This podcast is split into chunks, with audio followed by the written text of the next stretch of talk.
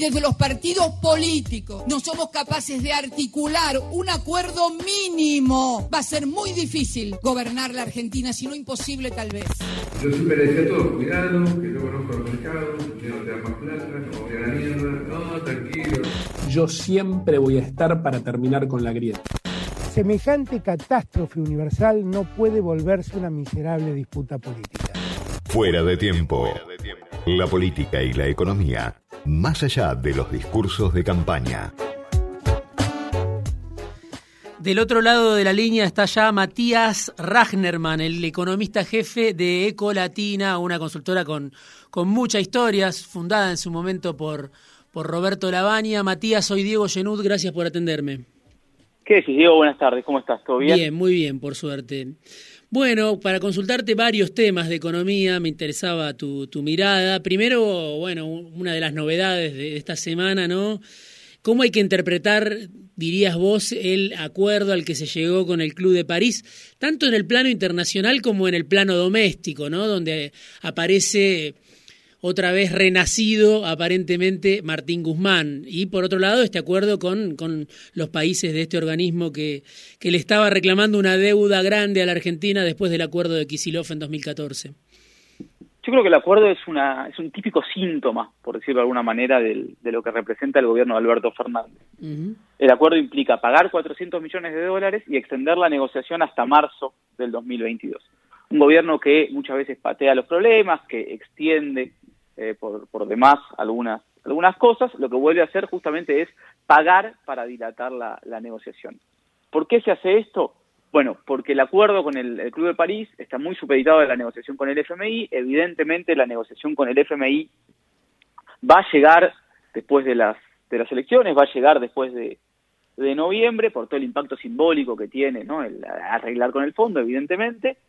Pero la Argentina no va a una postura de, ruptura, con lo cual a los más pesimistas, a los que por ahí pensaban que la Argentina iba un camino inédito, en donde iba a romper con el Fondo Monetario Internacional, que recordemos que es algo que no, se hizo nunca, ningún país le defaultió la, deuda, evidentemente no, no va. Entonces esto nos configura un, un 2022 o un arranque en realidad del 2022 con evidentemente un, un acuerdo que va, va, a venir con el fondo y como bien vos decías también con la, con la figura de Guzmán un poco revitalizada después de lo que había sido el, el afer Basualdo, sí. que de vuelta marca una política más centrista del gobierno.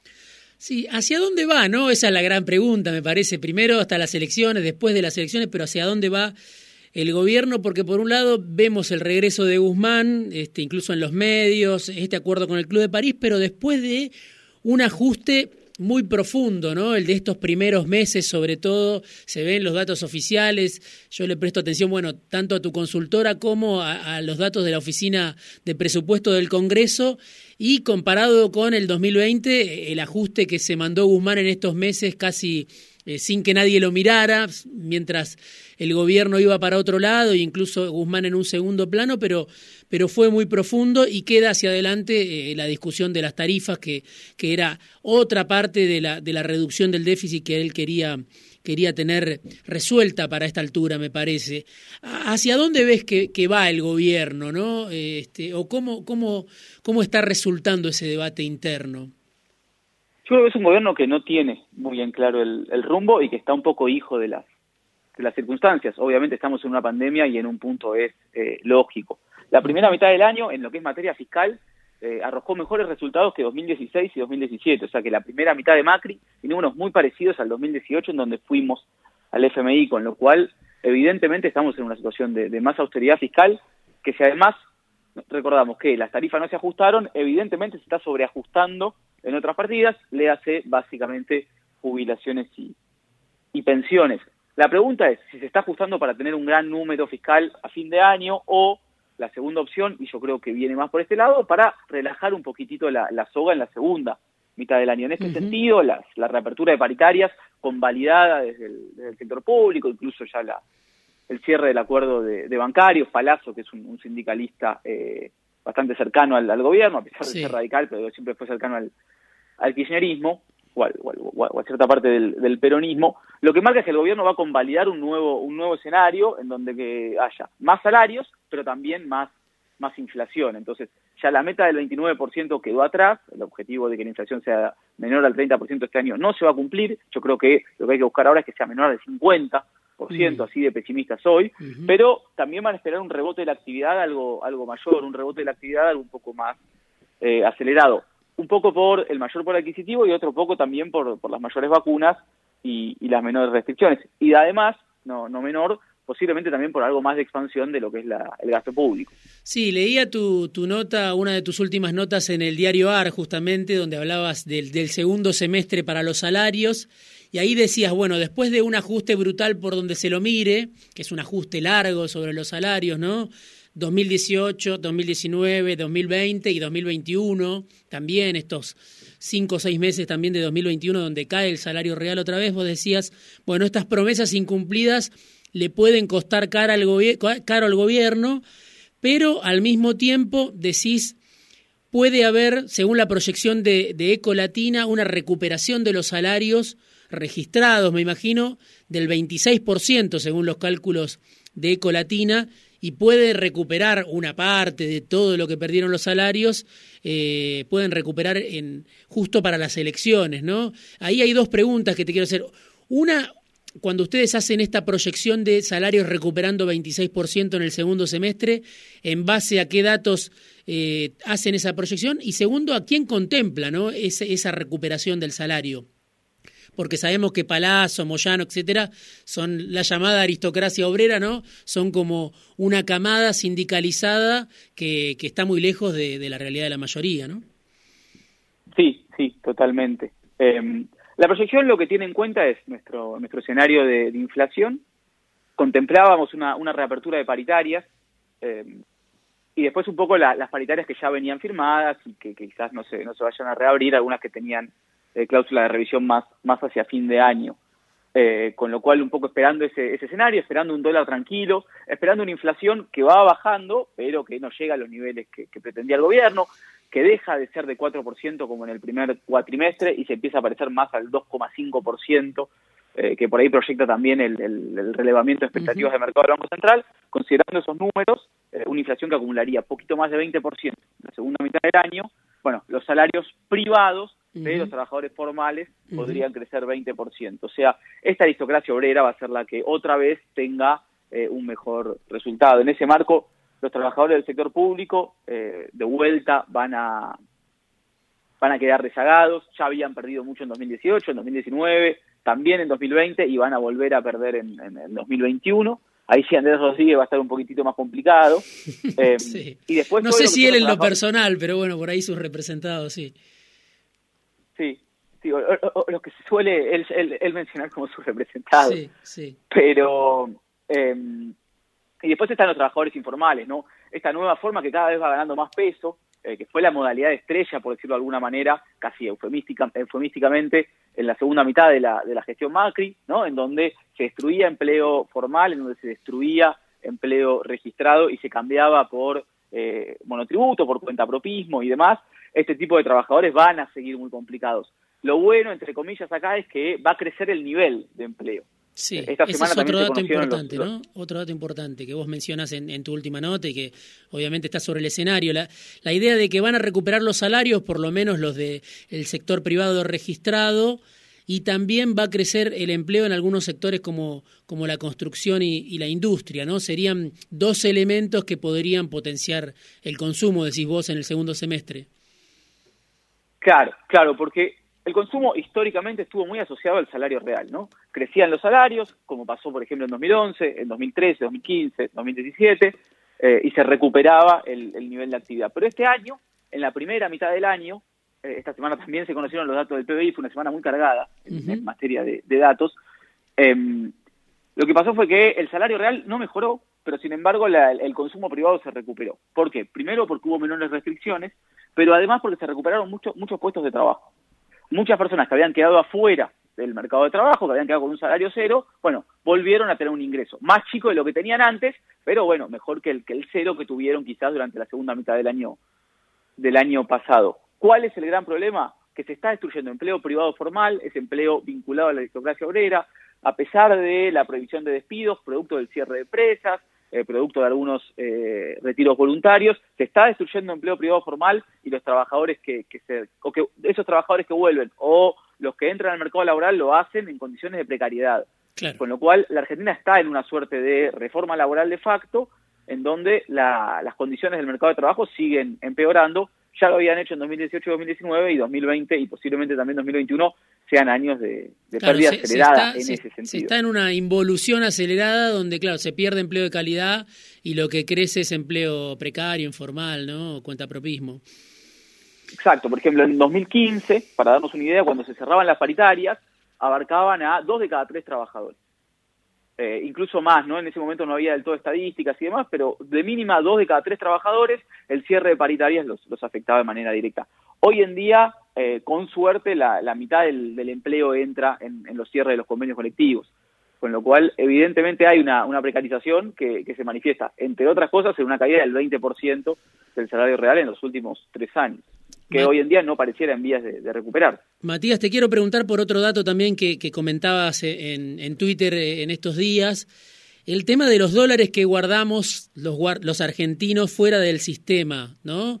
En cuentas afuera, caja de seguridad o, como se le dice, el colchón, número que oficial que, que dabas a conocer, 250 mil millones de dólares, seis veces más que eh, lo que hoy tiene el Banco Central en reservas, ¿no? También una nota de, Esteban Lapuente en, La Nación que lo mencionaba, digo, 250 mil millones de dólares que están fuera del sistema y vos decías, bueno, esto se debe a que este, no hay eh, confianza, digamos, pero ¿tiene forma el gobierno de resolver esta, esta ecuación en el corto plazo de, de, semejante envergadura de dólares para un país que le faltan dólares que están fuera del sistema, declarados, ¿no? Debe haber más incluso no declarados. No, yo la veo, yo la veo difícil. Esto es un, un síntoma no de la falta de confianza solo en el peso, sino también de la falta de confianza en el sistema financiero, en el mm. sistema bancario. Mm. Porque si solo fuese desconfianza en el peso, bueno, los tenemos adentro del país, ¿no? Los guardo en los bancos, los tengo en mi caja de seguridad, no me los van a tocar. Esto es el resultado de el corralito del plan Bonex, eh, la especificación asimétrica y tantas otras eh, historias que, tiene nuestro país y que no se pudo revertir, eh, ni, ni, lo logró hacer Néstor Kirchner, ni Cristina, ni, ni Macri, con lo cual es complicada la, la situación y me parece que hoy estamos más en vías de eh, ver cómo hacer para evitar que sigan saliendo que cómo lograr que, reingresen. Si reingresaran, sería una gran noticia, porque justamente irían a fortalecer las reservas del Banco Central y robustecer la, la, posición permitiría que la autoridad monetaria tenga mucho más poder de fuego, pueda controlar mucho más las, las devaluaciones, las fluctuaciones del dólar. Casi me animo a decir, si toda esa plata entrase al, al sistema bancario argentino, nos podríamos olvidar del cepo por mucho tiempo. El gran problema, y también de la deuda, el gran problema es que, de vuelta, que hoy en día seguimos viendo cómo hacer para que no se sigan, eh, no se sigan escapando, no se sigan yendo, que además es la plata de, eh, por ahí las clases más altas, porque no te abren una cuenta fuera por mil, dos mil, tres mil dólares. Hace falta tener un capital en serio. Con lo cual que no se siga yendo esa plata, que esa gente revierta su, su, confianza en el país y que, y que vuelva a ser, a, apostar por la Argentina. Si sí, Remes Lenikov decía cuando se salió de la crisis de 2002 aparecieron 20 mil o 30 mil millones de dólares que estaban en el colchón, supuestamente, ¿no? Y la economía empezó a funcionar con esa inyección de fondos. Bueno, evidentemente eso es lo que no, que no sucedió con este regreso del peronismo al poder, lo que quizá esperaba Alberto Fernández, pero que, que no sucedió. Sí, la otra, la otra manera de traerlos eh, sería o dando exenciones impositivas, ¿no? no blanqueo, porque como, como bien vos decías antes, Diego, es plata que ya está declarada, con lo cual no sería un blanqueo por, por ahí, como hizo Guzmán a fin del año pasado, quien traiga plata al país no va a pagar bienes personales, eh, o se le va a reducir la, la alícuota, o se le va a diferir el pago, y la otra alternativa, que ahí el que se haría cargo de, de, la pérdida sería el sistema financiero, serían los bancos, no tanto el gobierno, es dando tasas de interés en dólares más altas de las que hay en mm. el, en mm. el mundo. El gran problema ahí es que eso no es negocio para los bancos y habría que buscar la forma de, eh, lograr que estén dispuestos a, remunerar mucho los plazos fijos, las cuentas corrientes, la caja de ahorro en dólares, y de que de esa manera la gente se anime a sacar la plata de Estados Unidos y la traiga a la, Argentina. Lo último que te pregunto, me estoy quedando sin tiempo, pero te quiero preguntar por las LELIX, ¿no? que fueron eh, una de las consignas de campaña de Alberto Fernández, bueno, entre los jubilados y las LELIC, entre los maestros y las LELIC, y hoy tenemos las LELIC que se duplicaron prácticamente, ¿no? Este, según algunos números que miraba, el equivalente en el 2019 a 18 mil millones de dólares eran las LELIC y ahora son el equivalente a 35 mil millones de dólares. Las LELIC y los pases pasivos, ¿no? Eh, tiene que ver con el sector financiero también. Digo, ¿qué pasó acá? Hay, hay un mal cálculo de, de Alberto Fernández, este, fue simplemente parte de la campaña. Eh, ¿Están ganando los bancos, como se dice, con este, con este negocio o el gobierno no tiene otra forma de resolver la inestabilidad? Yo creo que el, que el problema no fue eh, no poder bajar el stock de LELIX, eh, no poder haber sacado la plata de las LELIX y dádosela a los jubilados, sino haberlo prometido. Me mm. parece que era algo mm. imposible de, mm. de cumplir, lamentablemente. El año pasado, por la pandemia, el gobierno salió a emitir, puso el IFE, puso el ATP, puso distintos programas para, para ayudar, también se desplomó la recaudación y toda esa plata estaba dando vuelta. En ese marco se empezó a ir al dólar, primero al paralelo, después al oficial y generó una correa cambiaria muy grande. Bueno, para evitar repetir la experiencia del año pasado, lo que hizo el Banco Central eh, en la segunda, ya en la segunda mitad del año pasado, desde julio del año pasado, que, lo viene haciendo, fue retirar esa plata por la LELIX, cambiarle pesos por justamente estas letras que nos sirven para ir al dólar a los, a los bancos. Entonces, ese stock va creciendo y va generando eh, algunos problemas. Cuando uno se acuerda o sabe que las LELIX reemplazaron a las LEVAX en 2018, lo primero que tiene que hacer es asustarse. Las LEVAX funcionaron muy mal y fueron el principal detonante de la crisis del, 2018 y bueno, después lo que se replicó en, 2019. Pero ahí hay una gran diferencia. Las LEVAX las podía tener cualquier persona, o sea, las podía tener el sector privado, las podía tener el sector privado no financiero, las podían tener también los, los bancos. Y a la vez, en ese momento no había CEP. Entonces, ¿qué pasó? ¿O qué, cuál fue el detonante de esa crisis? La gente que tenía LEVAX, que representaban un monto parecido al que representan hoy las, las LELIX y los pases pasivos, se daba vuelta, vendía las LEVAX y compraba los dólares. Y ahí estaban las devaluaciones. Hoy los bancos no pueden hacer eso, no pueden canjear sus LELIX por dólares. Casi que si pudieran, me animo a que lo harían. Por eso está de vuelta el, el cepo. Entonces, ¿es un problema que crezcan las LELIX? Sí, obviamente a ningún banco le conviene que crezcan lo que se llaman los pasivos remunerados, instrumentos que pagan una tasa de, interés, pero la alternativa, que eh, sería que esa plata esté dando vueltas, que esté el efectivo en la calle y se vaya al dólar paralelo, me parece que es eh, peor. Y a la vez son mucho menos perniciosas, mucho menos eh, negativas para la economía que las, las. Bueno, sería para un, para un debate largo porque algunos dicen, bueno, esos fondos deberían ir a la producción, ¿no? lo dicen dentro del oficialismo, pero, pero te, te voy a convocar, eh, Matías, para, para otra charla seguramente en algún momento y, seguimos hablando del sistema financiero, que es algo que, que se habla poco y me interesa, me interesa mucho. Bueno, cuando, cuando quiera, sí, a ver, la, idea sería, lo ideal sería que esa plata se vaya a la producción, de hecho, siempre los correlatos en, la teoría económica es que cuando un gobierno hace una política expansiva, cuando un gobierno emite, eh, una parte se tiene que ir a la producción, pero bueno, en un contexto de pandemia, mm. eh, lo que demostró el año pasado es que en lugar de irse a la producción, se iban al, se iban al dólar. Parafraseando a un, a un economista o a otro economista de una consultora, él decía que cuando el Banco Central tiene muchas reservas, los argentinos nos dedicamos a ver cómo producir, cuando el Banco Central tiene pocas reservas, los argentinos nos dedicamos a ver cómo especular. Mm. Y creo que, que tiene razón en este punto Manuel Así. Matías Ragnerman, te agradezco muchísimo este rato en Fuera de Tiempo, economista jefe de Ecolatina. Te mando un abrazo y seguimos en contacto. Un placer, Diego, un abrazo. Para mí también.